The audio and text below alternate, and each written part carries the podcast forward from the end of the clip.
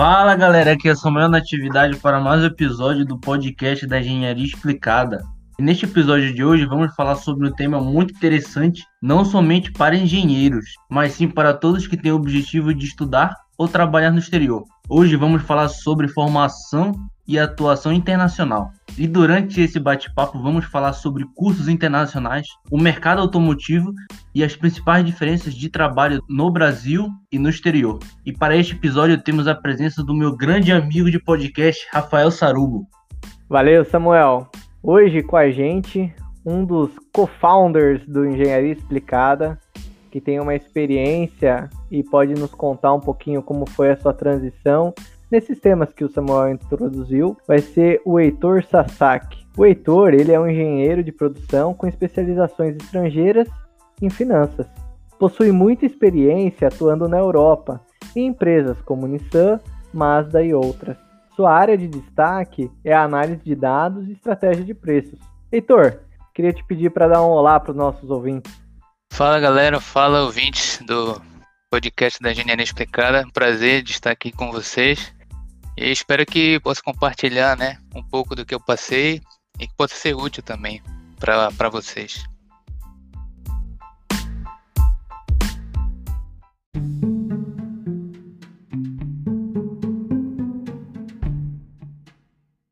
Agora estou falando um pouco sobre a sua graduação. Eu queria que você fizesse um destaque. O que, que a engenharia de produção contribuiu para o seu desenvolvimento e qual a sua opinião sobre o curso? Então, originalmente, quando eu comecei a minha graduação, na verdade eu tinha escolhido o curso de física, né? Eu fiz por alguns anos, só que eu vi que no final das contas, acho que o meu futuro na física não ia ser muito muito brilhante, né? A gente sabe como é que é o, o mercado para professores e a educação no Brasil, né? A gente sabe que é difícil. E também por, eu diria, por influência do meu pai também, que também é engenheiro de produção, eu acabei por, por mudar durante uh, a minha graduação para engenharia de produção. E eu posso dizer que realmente eu acho que foi uma das melhores decisões que eu tomei assim na vida, que eu realmente me identifico com essa engenharia. Para mim, o que é ser engenheiro é realmente procurar coisas para melhorar e fazer acontecer, né? Falar com as pessoas, tentar convencer todos os envolvidos a melhorar o processo, né? Samuel, tu me perguntaste um pouco das sugestões que eu tenho sobre o curso. Eu acho que quem quiser seguir a carreira de engenharia de produção, acho que tem que ser alguém que tenha um perfil um pouco analítico, né? Porque, querendo ou não, tem, tem matemática, tem pesquisa operacional, tem redes neurais, mas também tem, tem que saber lidar com as pessoas, né? Tem que saber motivar as pessoas, como, como gerir uma equipe, e no final das contas, o engenheiro, quando está mais sênior na carreira, para mim, na minha opinião, as habilidades técnicas ficam um pouco, um pouco para trás. O que realmente importa quando você está no estágio mais avançado, que a gente chama de soft skills, né? Então, essa é a minha sugestão para quem realmente quer seguir a carreira de engenheiro de produção. Acho que é muito legal essa resposta do Heitor, o que, que é muito interessante que a gente tem ouvido né, de vários episódios aqui, do nosso episódio do podcast, é, que todos mencionam também. Claro, o engenheiro precisaria ter esse perfil analítico, mas também, é, mas em nenhum dos casos as habilidades com as pessoas ela é descartada. Na verdade, ela é, também ela faz parte do core da, da engenharia e também o, os estudantes eles precisam desenvolver isso, né? Isso aí a gente vem ouvindo já de vários episódios aí. Fica aí mais uma mais uma dica aí para quem quiser ingressar na parte de engenharia de produção, né? E eu queria complementar uma fala do Heitor sobre quando o engenheiro começa a fazer uma gestão de equipe e ele precisa também, além da parte analítica e técnica, valorizar as soft skills, né, e ser persuasivo, ser um líder. E isso às vezes é pouco explorado, como a engenharia ela é conhecida como um, uma matéria, né, uma área exata ela acaba dando pouca importância, de uma maneira geral e tradicional, para a criatividade, para a persuasão, para esse lido com a parte humana, né? Então é legal que o Heitor traga isso dentro da sua experiência e da sua visão. Obrigado, Heitor. Uma outra sugestão que eu tenho para o aluno que está fazendo engenharia agora é realmente baseada na minha, na minha experiência, na minha falta de experiência, vamos dizer assim durante a minha graduação, eu realmente era muito bitolado para fazer as matérias técnicas, né? Eu quero fazer eu quero fazer planejamento e controle da produção, eu quero fazer logística, eu quero fazer regenerar, eu quero ser o melhor da, da turma, né? Nessa, nessas disciplinas. E eu realmente eu não, eu não dava a mínima para essas outras disciplinas, tipo uh, gestão de pessoas, projetos, ou até mesmo contabilidade. E hoje em dia eu posso dizer para ti que a maioria dos conceitos que eu utilizo hoje no meu trabalho são ligados a esses temas, é de contabilidade, como fazer cálculos de engenharia financeira, vamos dizer assim, e realmente como lidar com as pessoas, como lidar com pessoas de outros países, por exemplo, que a gente tem que levar em conta isso também, como, como entender como as outras culturas vão, vão responder ao que tu está falando. E durante a minha graduação eu não, eu não dava a mínima para isso. Então, uma sugestão para os estudantes agora é prestem atenção nisso também, que vai ser tão importante ou até mais do que cálculo 1 ou cálculo 2, física 1 e física 2. Eles tem que saber cálculo 1 e cálculo 2, mas também tem que saber é, esses outros conceitos. Agora, estou para a segunda pergunta aqui que a gente tem para você com relação a esse tema de graduação. Agora a gente queria saber um pouco sobre a tua experiência fora do Brasil e quais foram as instituições que você estudou e que curso você fez, né? Você mencionou finanças. O que que isso agregou na sua carreira hoje como profissional?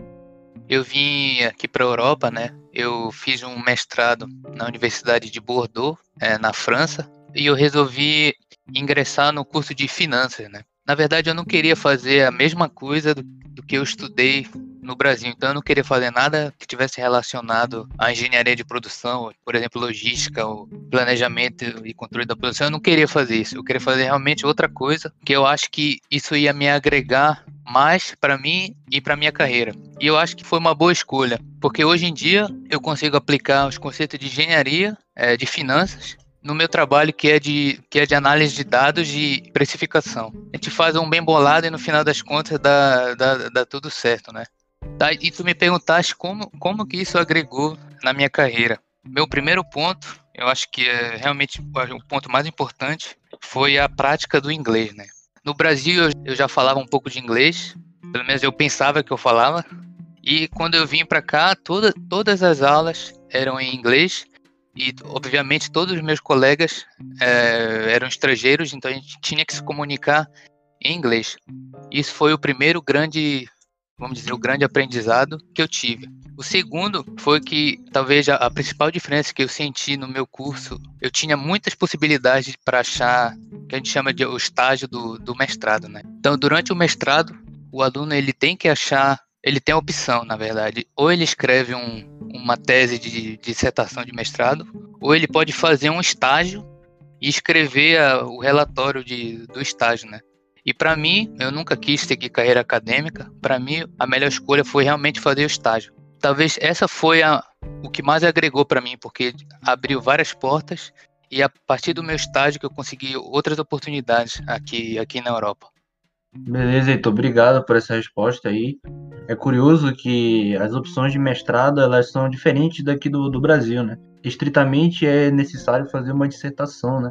Enquanto que aí na Europa já tem essa opção de você fazer a dissertação ou querer entrar no mercado de trabalho. Acho que isso é bem legal, eu acho que isso abre a cabeça do profissional e a pessoa consegue colocar em prática mesmo em alguma empresa ou alguma organização para, de fato, mostrar os resultados, né? Agora, a terceira pergunta que a gente quer fazer aqui é, então você poderia nos dizer quais são as principais diferenças que você pôde observar nas instituições e cursos brasileiros e estrangeiros? Qual foi a tua visão? A maior diferença, talvez, foi o que eu falei na, na pergunta anterior, né? Eles têm uma, uma escolha. Você pode seguir a carreira acadêmica, mas também eles te dão várias oportunidades para você ingressar no, no mercado de trabalho. Agora, comparando os cursos brasileiros e estrangeiros, quando eu cheguei lá, eu me senti, eu tinha alguns, vamos dizer, umas questões psicológicas, né? Quando você é estrangeiro e chega num outro país, você pensa, será que será que eu estou preparado, né, para estar tá aqui? Será que eu me garanto? Mas eu posso te dizer que o meu curso de engenharia de produção ele, ele não deixou nada a desejar. Eu, eu realmente cheguei lá e eu entendia tudo. Enfim, eu, eu tava no mesmo nível que os meus colegas estrangeiros. Então, meu colega do, dos Estados Unidos, colega do, da Europa, colega da China. Então, tá certo que eu, eu tive, vamos dizer assim, eu, eu fui privilegiado, né, de poder estudar em uma boa instituição no Brasil, mas comparando o Brasil e com meus colegas estrangeiros, eu estava no mesmo nível. Bacana, Heitor. Eu acho que isso acaba sendo um, um recado, né? Principalmente para as pessoas que, de certa forma, acabam desvalorizando aquilo que a gente tem dentro do próprio país, né? Sem de fato conhecer aquilo que existe fora e supervaloriza em alguns pontos o que a gente teria caso estudasse ou vivesse em algum outro país ou em algum outro local. Pela tua experiência, você é, já deixa claro que isso não aconteceu, né? Como você se formou no Cesupa, né, numa faculdade de Belém do Pará, te deu a mesma preparação em relação à área acadêmica do que seus colegas de outros países, bem legal. Talvez o diferencial seja esse link, né, que a instituição de ensino conseguiu fazer, talvez com essa adaptação que a gente não tem no Brasil, né? Que ou você faz o mestrado, que você segue uma área de pesquisa ou acadêmica, ou você já coloca os teus conhecimentos em prática em alguma faculdade. Talvez nisso fosse até uma dica aí que a gente pode tentar sugerir, né, para as instituições brasileiras que de certa forma também façam, né? Aqui no Brasil que eu acredito que chega mais próximo desse teu exemplo é que nas faculdades, né, a gente tem o estágio obrigatório, porém a gente sabe que às vezes nem todos os estágios são estruturados da forma como deveria. É uma fase muito introdutória tanto da nossa vida quanto dos nossos conhecimentos, e às vezes você não consegue ter muita noção do negócio da empresa, de como você vai poder participar e tudo mais.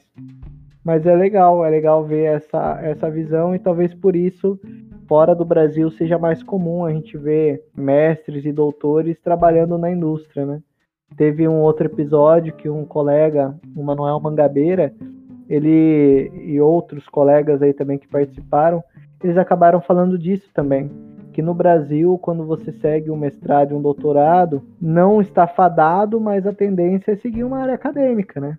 E nos outros países, né, um mestre, um doutor não necessariamente tem um sinônimo de acadêmico, né? Você pode se estabelecer numa área e desenvolver essa área de pesquisa ou desenvolvimento mesmo dentro de uma empresa, né? Tá aí um exemplo que você mostra o link de como isso acontece, né?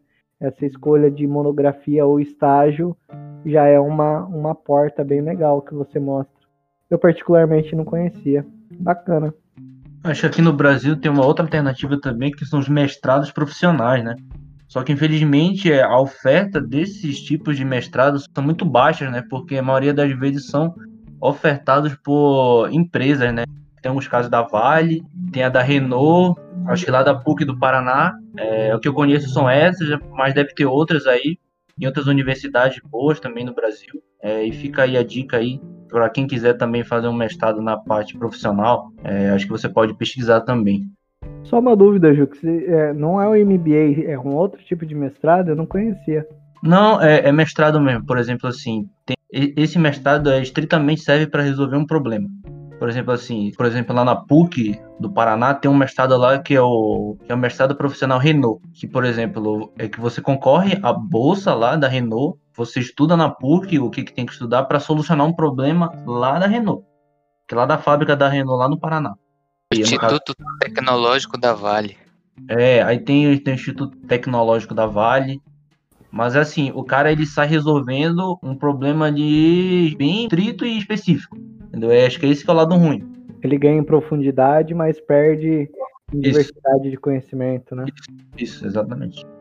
É, agora, então, para fechar esse nosso bate-papo sobre graduação, é caso algum ouvinte esteja interessado em estudar fora do Brasil, é, quais são as, as dicas que você dá para esse ouvinte e quais são as etapas que você recomenda que esse ouvinte tenha como meta para algum dia conseguir estudar fora do Brasil. Além disso, o inglês é um pré-requisito? Eu posso contar, né, claro, um pouco da minha experiência na Europa Então, se eu imagino que nos Estados Unidos, por exemplo, devem ter outros processos, né? Então, eu vou falar do que eu passei na Europa. Então, eu acho que o primeiro passo que algum ouvinte tenha que dar quando ele quer vislumbrar estudar na Europa é primeiro ele tem que decidir qual é o país e qual, qual é a língua no país que ele, que ele vai optar. Eu digo isso pois existe, eu sei que existem muitos brasileiros que escolhem por fazer um, um mestrado em Portugal, por exemplo. Porque, obviamente, é a mesma, é a mesma língua, né? No segundo passo, o ouvinte ele realmente tem que escolher bem qual é a instituição que ele vai que ele vai cursar esse curso e eu vou dizer mais nos próximos pontos. O diploma que você vai quando você terminar o curso, o diploma que você vai ter, ele é realmente muito importante. Ele é muito importante. E por quê? Caso você queira ficar na Europa, né, depois de terminar seus cursos, você pode, caso você encontre uma empresa que queira patrocinar o serviço de trabalho, né, você tem que submeter o seu o seu dossiê de com seus documentos, né, para a imigração do país. Um dos documentos mais importantes que são necessários nesse processo é o diploma. E esse diploma ele tem que ser reconhecido pela imigração. Então, por exemplo, existem algumas escolas de negócios que são muito famosas aqui na Europa, né? Mas elas não são reconhecidas pela imigração. Então, às vezes o estudante vai, pega o diploma e pensa que vai poder submeter a candidatura para o Blue Card, né? Uh, europeu. E no final das contas não é possível, porque o diploma não é reconhecido. Antes de você escolher, pesquise se a universidade ou a instituição que você vai é reconhecida pela imigração do país que você quer. Então, se você vai para a Espanha, né, pesquise quais são as instituições que são reconhecidas pela imigração da Espanha, caso você queira trabalhar lá é, quando você tiver o seu Blue Card. E também perguntaste sobre o inglês, e eu digo que realmente, na verdade, eu acho que o inglês agora ele é, ele não é nem mais requisito, ele, ele é uma obrigação. Pelo menos aqui na Europa, se você não tem inglês, realmente não, não tem como você achar uma. É impossível, eu, diria, de você achar uma, uma oportunidade aqui. E eu digo mais, eu aconselho os estudantes a fazer quando você está na graduação, você quer fazer um curso, né, de curso de Excel, ou se você tiver a opção só de fazer um, um curso e você não domina o inglês, em vez de fazer curso de Excel ou curso de qualquer, qualquer coisa que seja, escolha inglês, que eu acho que isso vai ser mais importante para você e para sua carreira. Perfeito. Então, se a gente fosse dar uma resumida, né, nesses pontos que tu falaste, né, primeiro ponto é os ouvintes precisam es escolher qual será o país, né? O país que ele vai é, efetuar essa candidatura. Depois os ouvintes precisam saber qual é a instituição e se essa instituição ela está reconhecida na imigração, né? Para caso os ouvintes queiram trabalhar nesse país que ela estudou, fica a dica aí. O inglês hoje, obrigação. Então, se a gente fosse resumir, seria esse mais ou menos os pontos que você comentou. Muito obrigado tá, pelas dicas, Heitor. E eu queria aproveitar a fala do Heitor e o resumo do Samuel e colocar um ponto que vai de acordo com tudo isso que eles falaram, principalmente na parte do inglês, né? É, às vezes as empresas, né, para algum cargo de engenharia, já colocam como pré-requisito, né, como o Heitor destaca, né, dá ênfase falando que é, é uma obrigação do engenheiro, né? Então, da mesma forma como ele precisa ali ter o curso de engenharia logo embaixo, ou se não na mesma linha, tá que o cara precisa falar inglês, no mínimo nível de inglês avançado. E às vezes a gente vê as pessoas já pulando da, da engenharia para algum curso de especialização, algum MBA, e não valorizam muito essa língua. Então, se a gente pensar na nossa carreira como uma escadinha, a gente acabou a, a graduação, pô, hoje eu sou engenheiro, ainda não falo inglês. Então, nesse momento da carreira, talvez a pessoa não tenha nem os pré-requisitos para assumir uma vaga de engenharia júnior. E aí o cara já quer fazer um MBA, ele quer fazer uma especialização. Nada contra. Eu acho que isso agrega para o profissional. Sempre o conhecimento ele é benéfico, mas como o Heitor coloca, né, se ele tiver a opção de fazer um curso e ainda não domina inglês, pô, hoje eu sou engenheiro, não sei falar inglês. Pô, é, esse é o meu foco agora, porque se nem a engenharia você vai conseguir pegar uma vaga boa nessa área sem o inglês, quanto mais a tua pós-graduação, teu MBA ou alguma, algum outro curso vai conseguir te agregar, porque os pré-requisitos, inclusive de linguagem, também vão estar nessas outras oportunidades aí que a, que a pessoa vai pleitear, né? Então eu só, só queria colocar esse ponto para reforçar o que o Heitor fala, que mesmo no Brasil, né? Quanto mais a pessoa pensa em ter alguma experiência no exterior, mas mesmo no Brasil, o inglês é necessário, então se você é engenheiro e não tem inglês, deveria ser teu foco, porque mesmo que às vezes você não vá usar com tanta frequência, as empresas já colocam isso meio que como um pré-requisito e talvez você possa ser até eliminado em alguma triagem num processo seletivo, caso não domine essa língua. Só queria também deixar uma última palavra sobre o assunto. Eu concordo com tudo que tu disseste, Rafael. E realmente eu acho louvável quem quem está sempre buscando conhecimento, fazendo novos cursos. O que eu acho que o engenheiro ele tem que ser estratégico em tudo. Então ele tem que pensar na carreira dele também como se fosse uma estratégia, né? Por exemplo, eu vejo pessoas da minha idade, então 29 anos, quatro especializações, quatro pós-graduações, e eu me pergunto se a pessoa realmente tem profundidade nessas quatro especializações. Na minha opinião, eu não acredito. Talvez uma ou duas assim eu já acho até muito. Porque o que você aprende realmente é trabalhando, é na vivência, né? Falando com as pessoas, cometendo erros, né? E é desse jeito que você vai aprender, não é fazendo quatro pós-graduações. Eu acho que você tem que ser estratégico. Pense onde você quer chegar na sua carreira e depois ponha no papel quais, o que, que eu tenho que aprender. tenho que aprender inglês? Tá. Tenho que aprender manutenção? Tá. Seja eficiente também nisso. Legal, eu acho que esse bate-papo, Heitor, é bem importante, porque é, existem vários patamares dentro de uma carreira do profissional, né? E várias fases, né? Se o profissional ele se encontra numa fase, como você deixa bem claro no começo da tua fala, né? É louvável qualquer pessoa que busque conhecimento, né?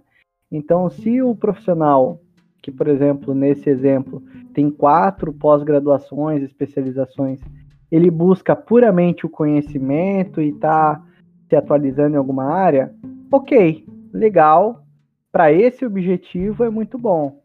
Mas agora eu concordo contigo que se o objetivo do profissional seja de fato se especializar na área para que isso abra portas, talvez ele não vai conseguir abrir as quatro, porque é, além do curso, ele não vai ter a vivência, a experiência.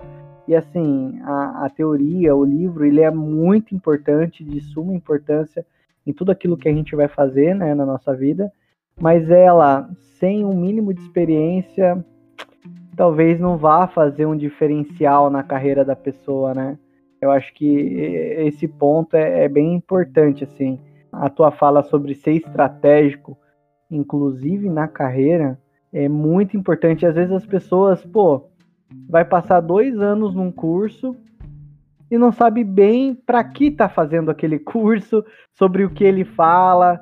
É, às vezes, é, conversando com colegas, perguntando né, sobre o curso que ele vai fazer. Eu, por exemplo, estou pensando em fazer uma pós.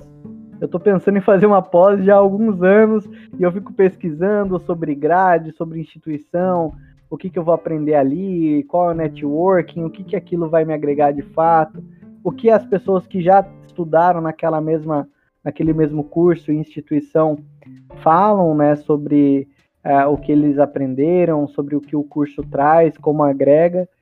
E eu fico é, talvez um pouco inerte, mas eu acho que é importante né, que a pessoa perca um tempo tentando descobrir como aquilo vai agregar para ela do que fazer simplesmente por fazer, sem ter muito objetivo ou estratégia por trás da, da decisão, né?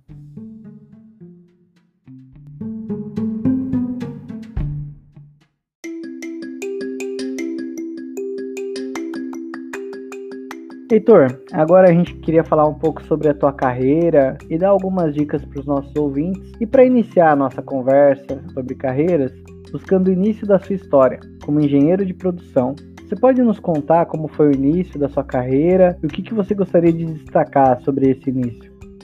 O início da minha carreira começou durante a minha graduação, né? Durante o estágio obrigatório, né? Durante o meu estágio, eu tive a chance de trabalhar é, na cervejaria Serpa, que fica em Belém do Pará. E eu posso dizer que eu realmente tive muita sorte de trabalhar lá, que eu realmente aprendi muito com as pessoas com quem eu trabalhei tinha um diretor, eu acho que ele ainda tá lá, na verdade. Diretor industrial, é o seu Jorge. Ele trabalhou muitos anos na Ambev e ele veio para a CEPA para tentar implantar, né, essa mesma mentalidade que a Ambev tem, que ela é famosa, né, de ser eficiente, né, para aumentar a margem de lucro e tal. E ele me ensinou muito sobre como analisar dados e como mostrar para as pessoas quais são os problemas e o que deve ser feito. Então, parando para pensar, né, agora, eu posso dizer que eu estava fazendo análise de dados, né, que agora é, é moda, né?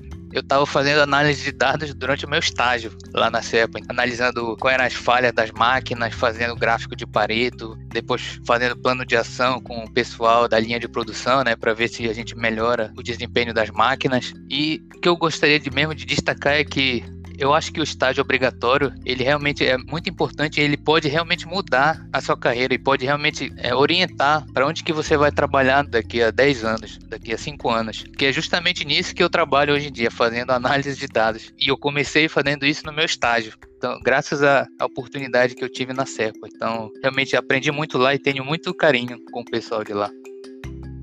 Bacana, Heitor. Eu acho que isso é, é muito importante, né? É, essa fase de estágio pode ser decisória e o teu exemplo mostra isso. Bem bacana saber disso. E agora, Heitor, eu queria falar um pouquinho sobre a transição né, da tua carreira nacional, né, para internacional. Você poderia falar um pouquinho como que foi o teu processo de decisão para fazer essa transição, né, para uma carreira internacional? E além disso, né, como foi o impacto assim, né, o primeiro cargo internacional? Como você já falou do impacto que foi entrar na, na num curso internacional, que existia é, um receio de que você fosse menos preparado e tal. Agora, como foi o impacto de começar a trabalhar numa empresa internacional em outro país e quais foram as maiores diferenças assim que você encontrou numa empresa aqui no Brasil e trabalhar em uma empresa na Europa? Eu decidi fazer a transição para uma carreira internacional, que na verdade sempre foi um, um sonho que eu tinha. É, durante a minha graduação, eu tive a, a chance de ganhar uma bolsa é, do Banco Santander para estudar na Espanha por seis meses e realmente foi a melhor época da minha vida. E isso também ajudou na minha decisão, né? Então, depois que eu terminei a graduação, eu realmente queria ter uma carreira no exterior. E eu sabia que eu tinha capacidade para isso. Então, depois de ter feito o mestrado e tudo mais, eu tive a oportunidade de achar um estágio na Nissan Europa, que tem a matriz dela em Paris. E eu me lembro como se fosse ontem. No meu primeiro dia de trabalho, eu estava muito nervoso. Sempre foi um sonho que eu tive de trabalhar na Europa. E também é um sonho para qualquer engenheiro, eu acho, de produção, trabalhar em uma montadora japonesa, né? Que muitos conceitos que a gente estuda, como o just in time, né, o Pokeyuke, todos esses conceitos japoneses aí, que a gente estuda na nossa graduação, foram eles que inventaram, né. Com isso eu já estava muito nervoso e eu estava pensando, putz, será que eu vou me garantir aqui também? Foi o mesmo pensamento que eu tive quando comecei a graduação, pensamentos de insegurança, né. Então será que eu me garanto aqui? Será que eu vou entender o que os caras estão falando? Será que eu vou conseguir me virar aqui, né? Será que eu sou bom bastante? E no final das contas eu vi que tinha vários gerentes, vários os empregados lá de Harvard, todas essas universidades prestigiosas, né? Mas eles eram gente como eu.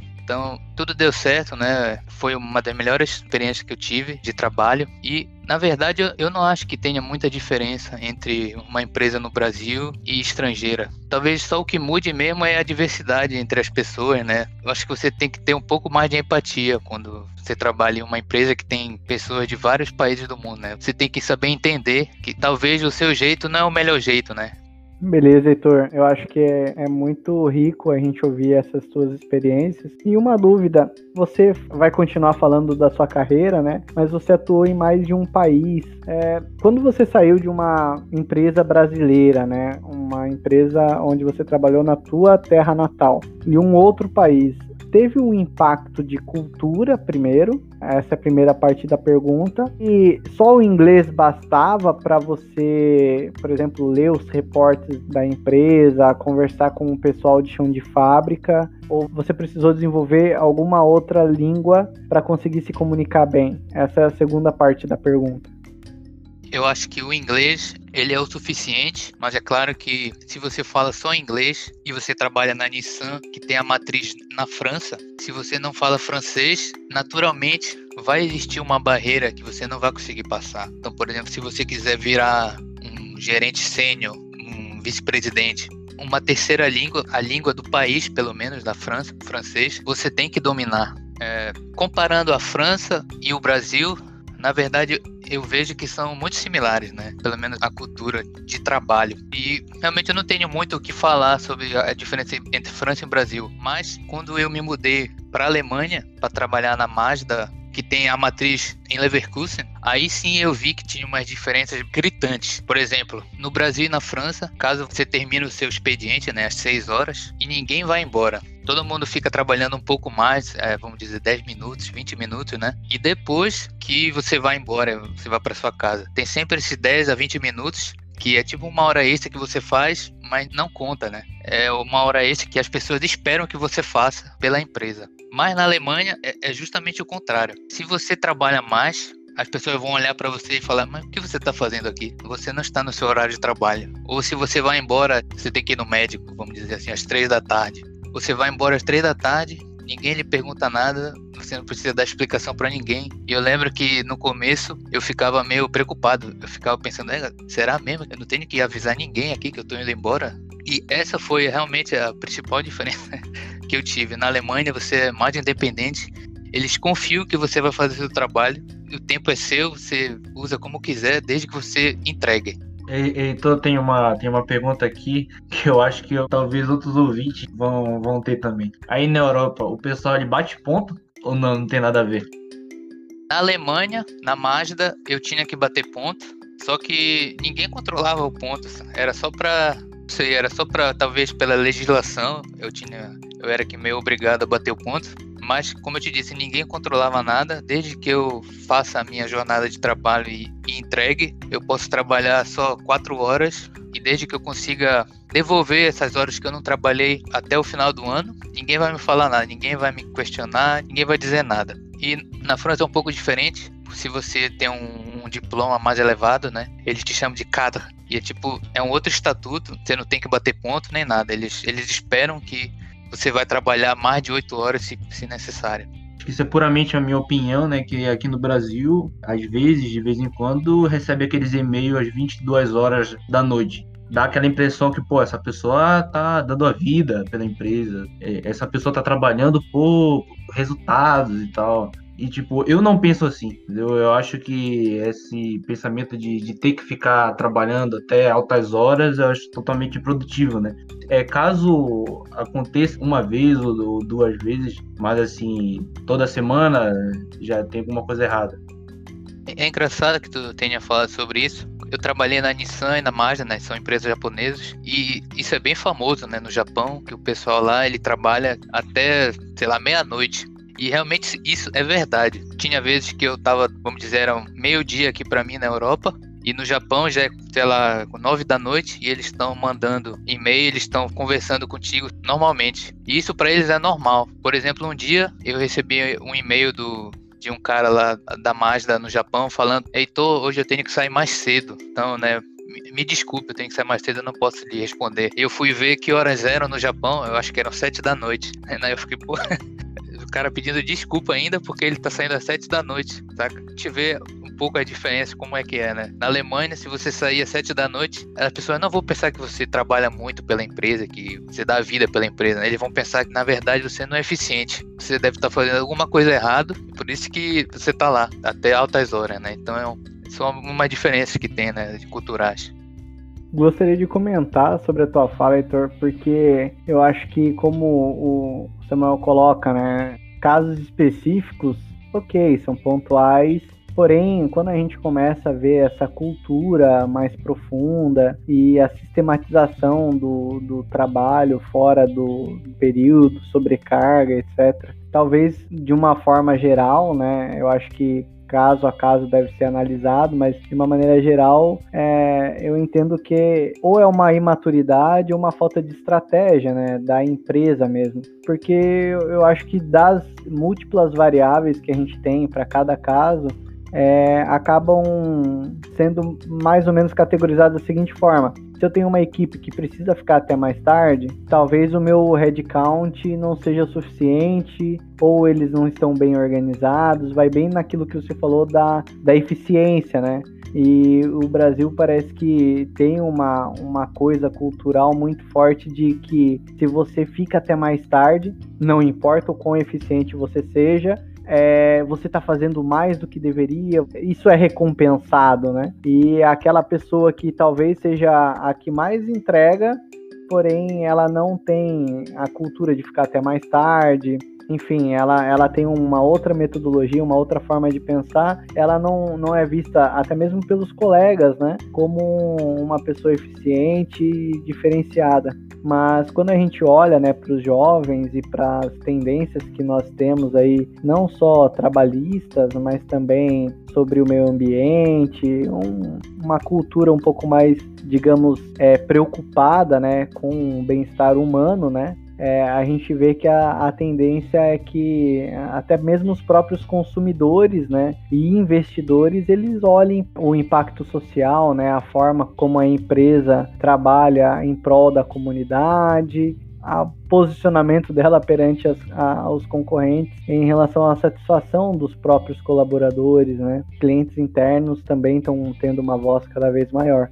Eu entendo que a cultura da Alemanha percebendo essa tendência toda que eu falei, talvez ela seja a mais madura e a que o Brasil, pelo menos, está migrando para talvez algum dia chegar nesse nível que eu entendo que é mais saudável, né, para os colaboradores e cria, né, um link de confiança entre a companhia e os colaboradores, né, e talvez até eles trabalhem mais motivados e sejam mais eficientes.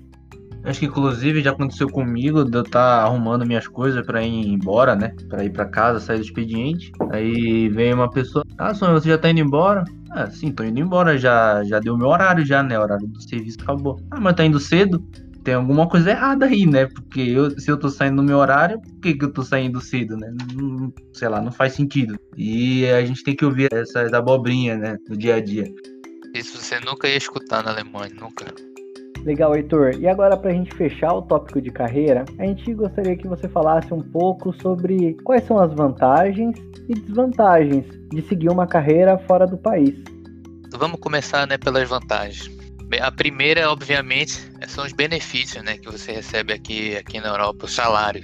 Ainda mais agora, né? Quando o euro, eu acho que tá seis reais, né? Se você fazer o cálculo, realmente vale muito a pena vir trabalhar aqui na Europa. O segundo ponto é a experiência assim cultural que você vai ter. É, trabalhar com pessoas de diversos países, falar outras línguas, aprender outras línguas. É, realmente isso não tem preço e no Brasil não tem como né, você adquirir essa bagagem. E também, terceiro ponto, como aqui na Europa a gente tem a União Europeia, né? É muito fácil de você conseguir migrar para outro país. Então, por exemplo, eu fiz meus estudos na França, consegui trabalhar na França e depois de um tempo eu consegui um emprego na Alemanha e foi tudo muito rápido. Eu fui entregar meus documentos no consulado em Paris, na Alemanha, recebi o Blue Card e fui para a Alemanha e acabou. Então, realmente é muito fácil. Se você quiser migrar para a Alemanha, se você quiser migrar para a França, para a Espanha, basta você se qualificar, né? É, falar a língua, obviamente, que é bem simples.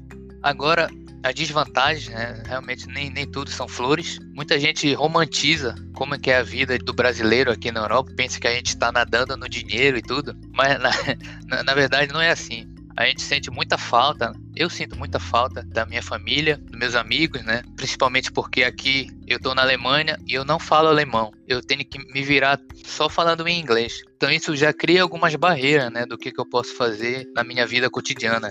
Além disso, eu já conversei com muitos, muitos brasileiros aqui na Europa e essa vida de estrangeiro em outro país realmente não é para qualquer um. Se você quiser vir um dia, estiver pensando nisso, você tem que medir realmente se você vai conseguir ficar longe da família, é mais difícil de fazer amigos, tem que aprender novas culturas, novas línguas, e isso realmente tem uma carga de estresse que você carrega sempre.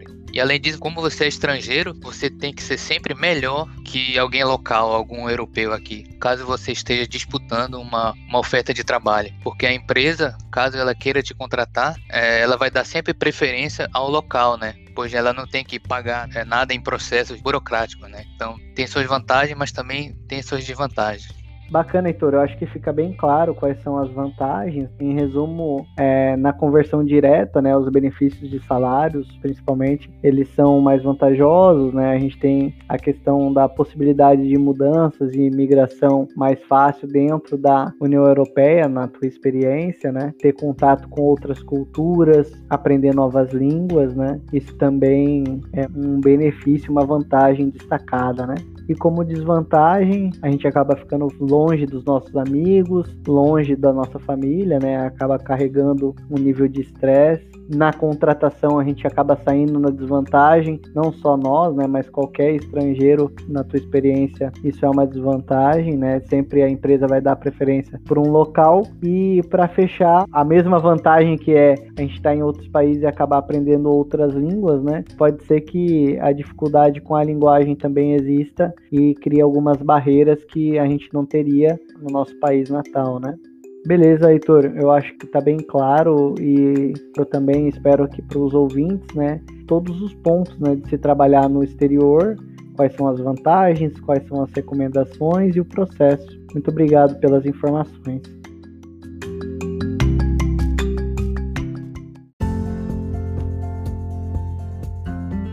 Pessoal, infelizmente esse podcast vai chegando ao fim. Eu acho que hoje a gente conseguiu compartilhar com o Heitor várias experiências e aprender com ele como é fazer essa migração, né, para uma carreira de engenharia fora do Brasil, né, mais especificamente na Europa, quais são os benefícios, quais são os desafios que a gente encontra e também como é o processo, o que, que a gente vai encontrar lá e principalmente que o brasileiro ele está pronto para concorrer em vagas com estrangeiros, né? Então isso acaba sendo mais uma autossabotagem do que um fato. Heitor, obrigado aí por ter aceitado participar do nosso podcast. É muito importante a gente conversar com você e ouvir as suas experiências e trazer um pouquinho mais sobre o pessoal, né, que faz o conteúdo da engenharia explicada. Afinal, já compartilhando um pouco com os nossos ouvintes, né? O Heitor, ele está desde o começo, é um dos idealizadores e fundadores do Engenharia Explicada. É a primeira vez que ele participa aqui do podcast, mas ele está por trás de todos os posts, de toda a estrutura que a gente vem tentando montar, com o objetivo de agregar conhecimento para os engenheiros do Brasil e trazer uma forma fácil e didática de engenharia. Heitor, obrigado pela parceria, pelo projeto e também por ter topado bater esse papo com a gente nessa iniciativa aqui do nosso projeto. Eu que agradeço a oportunidade. Quero também dar os parabéns para vocês, porque eu vi que eu vi que gravar podcast realmente é, é difícil. É difícil organizar o, o, pensamento. Eu realmente acho que é um bom exercício para qualquer um. Então, parabéns para vocês. E eu quero deixar uma mensagem também para a galera que está ouvindo, né? Siga a nossa página no LinkedIn e no Instagram. Eu garanto para vocês que no futuro vai vir muito mais coisas interessantes da engenharia explicada. Então, espero que vocês tenham gostado e espero que o que eu tenha falado aqui possa ser útil para vocês, né? Obrigado. Tchau, falou!